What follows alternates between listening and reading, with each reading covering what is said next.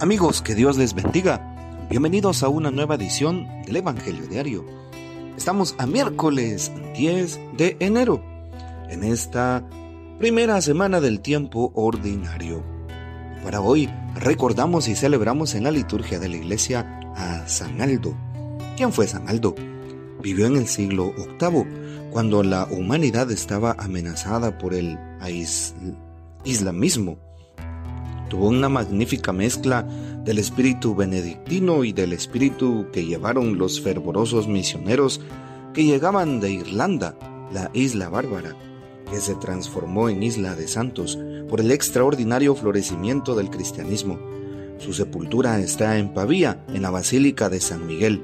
Por estar incluido en los martirologios de la orden benedictina, se supone que fue monje en Bobbio, el famoso monasterio fundado por San Columbano en el año 614.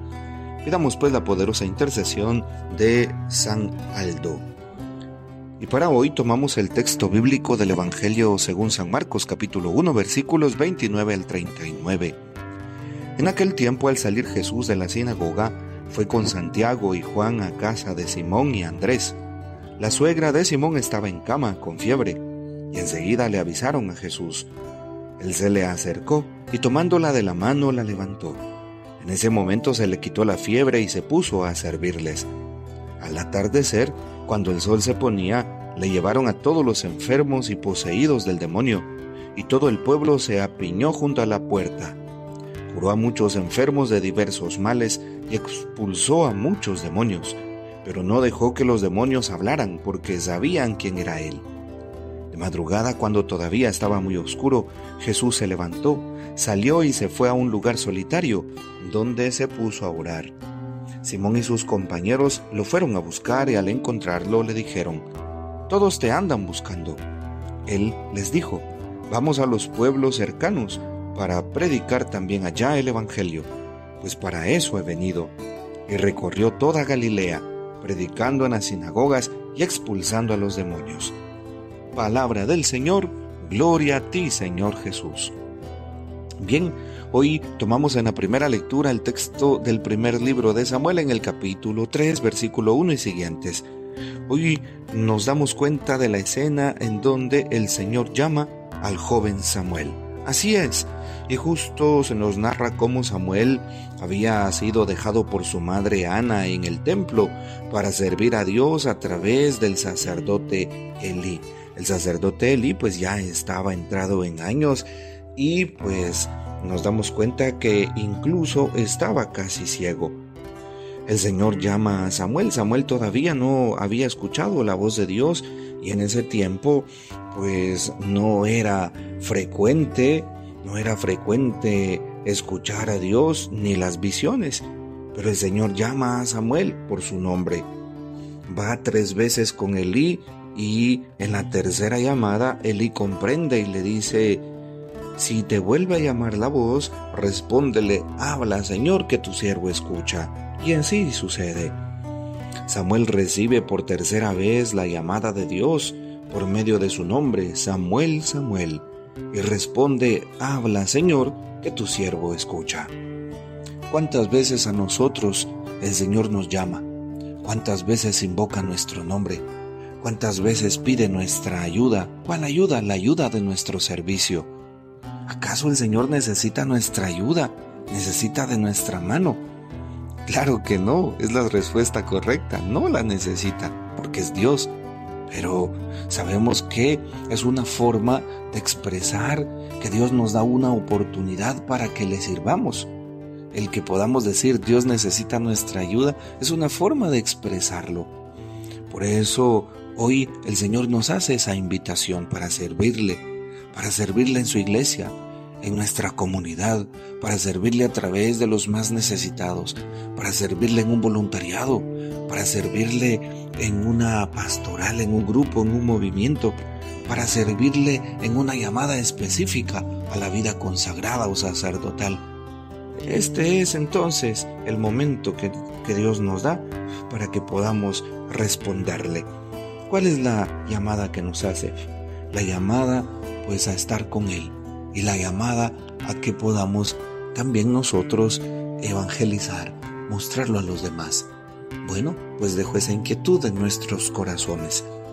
Hoy el Evangelio de San Marcos capítulo 1 también nos pone en ese contexto de cómo Jesús es cercano, cercano a la gente, cercano a las necesidades de cada uno de nosotros.